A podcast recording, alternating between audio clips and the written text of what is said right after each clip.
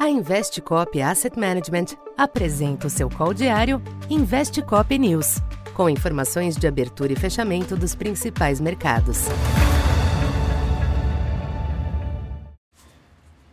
Bom dia, eu sou Silvio Campos Neto, economista da Tendências Consultoria, empresa parceira da Investcop.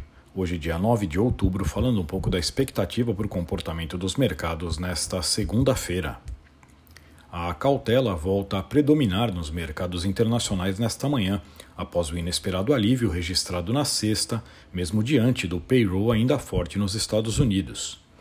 Hoje, pesam nos mercados os episódios ocorridos em Israel no final de semana, que elevam a aversão ao risco e afetam principalmente o petróleo.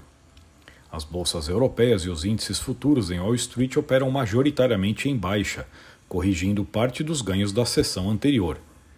Em dia de agenda esvaziada, os agentes devem continuar aparando excessos da última sexta, considerando a nova fonte de nervosismo vinda do Oriente Médio e as incertezas sobre os rumos da política monetária do Fed. No mercado cambial, o dólar sobe moderadamente ante a maioria das demais divisas, em um típico movimento de fuga para a qualidade. No fronte econômico, o próximo indicador de peso para a apreciação dos mercados será o CPI norte-americano na quinta, que consistirá em um número decisivo para a reunião do Fed de 1 de novembro.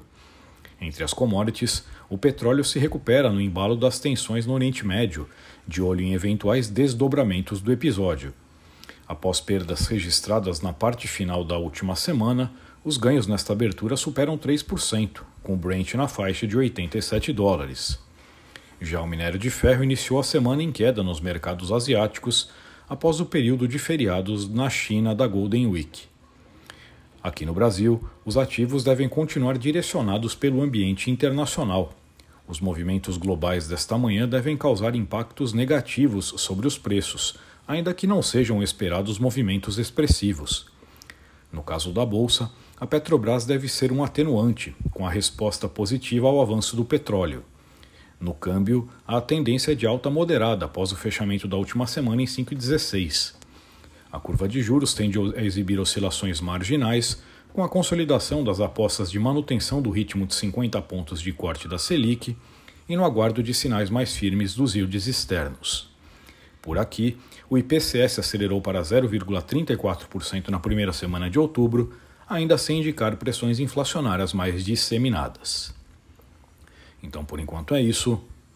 Bom dia e bons negócios. Essa foi mais uma edição Investe Cop News.